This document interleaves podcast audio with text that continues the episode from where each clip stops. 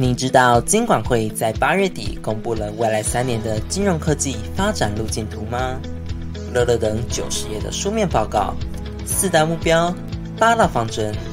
究竟今年刚上任的金管会主委想要带领台湾的金融科技爬上怎么样的高峰呢？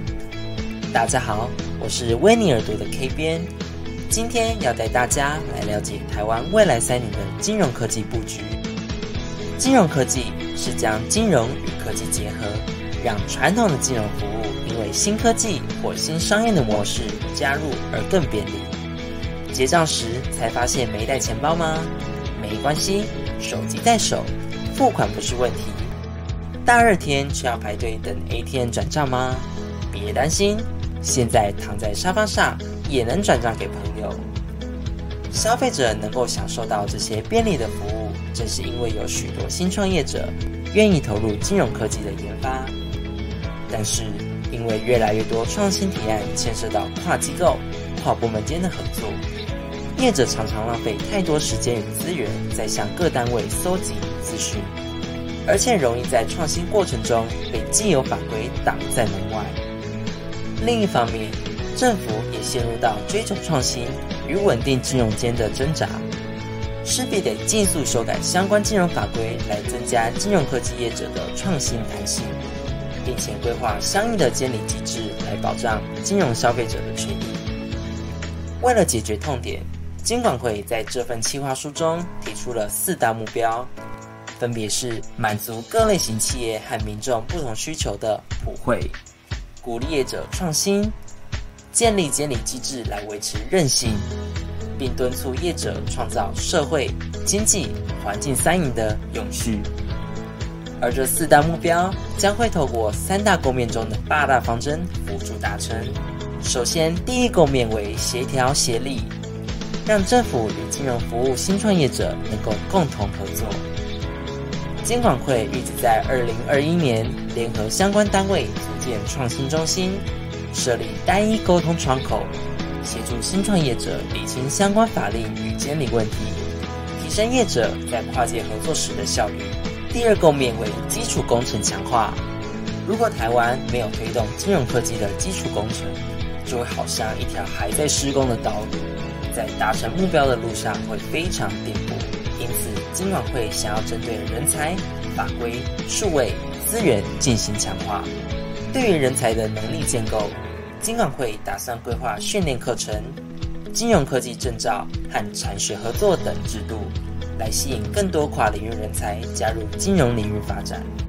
针对法规调试，金管会希望能填补目前部分数位业务欠缺相关规定的漏洞，因此预计在未来三年陆续修订数位金融服务相关法令，同时也会制作辅导新创业者的指引和懒人包。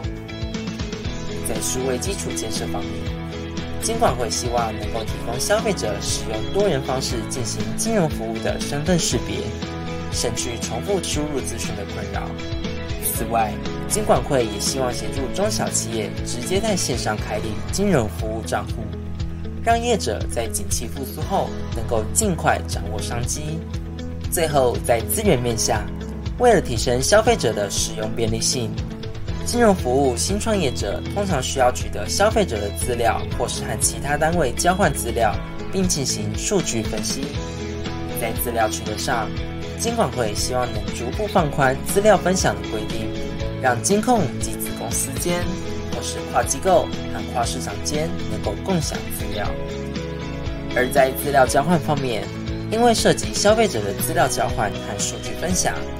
政府需要高强度的管理机制来制衡，因此金管会将会建立金融机构与新创业者合作间的资讯接入制度。最后，为了便利业者进行分析，金管会也会陆续推动开放金融，让金融机构能够更快速串联大数据分析和人工智慧技术，来提供符合消费者需求的金融服务。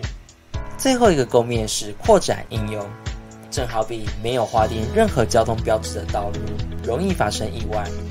政府也必须透过相应的监理科技来制衡创新的金融服务。同时间，除了监理科技外，为了测试创新金融服务，政府也积极建立台湾内部的园区生态系，并与国际串联，让台湾与国际接轨。首先，针对监理科技，金管会希望受监理机构能够导入数位监理机制来进行有效的资料搜集与分析，并让整体监理作业自动化、数位化、智慧化。同时，也举办监理黑客松竞赛。试图催生出监理科技的解决方案。关于台湾内部的园区生态系，金管会希望能够在限定范围及风险可控制的情况下进行实验，有专家从旁协助调整与推广，同时提升监理单位掌控风险的经验，刺激新创团队的合作意愿。最后，政府也希望能借由完善的金融科技制度，提升台湾在国际间的能见度。因此，金管会将持续办理金融科技展或论坛，招募形象大使，并于二零二二年开始培养国际化的金融科技服务与解决方案团队，协助拓展到海外市场。以上就是金管会针对台湾未来三年金融科技发展的八大方针。而在金融科技发展的这条路上，需要政府、金融业者与。金融服务新创业者一起合作，由政府协助新创业者整合资源及建立单一沟通平台，解决业者的疑难杂症，并针对消费者的需求提供金融服务。同时间，政府也持续强化人才、法规、数位、资讯等基础工程，吸引更多新创业者投入金融科技的研发，并建立金融监理制度，保障消费者的权益。最后，希望能将台湾的金融科技推广到海外，提升台湾在国际上的能见度。以上就是这次的金融科技发展懒人包。如果喜欢我们的影片，欢迎按赞及分享出去。我们下次见喽，拜拜。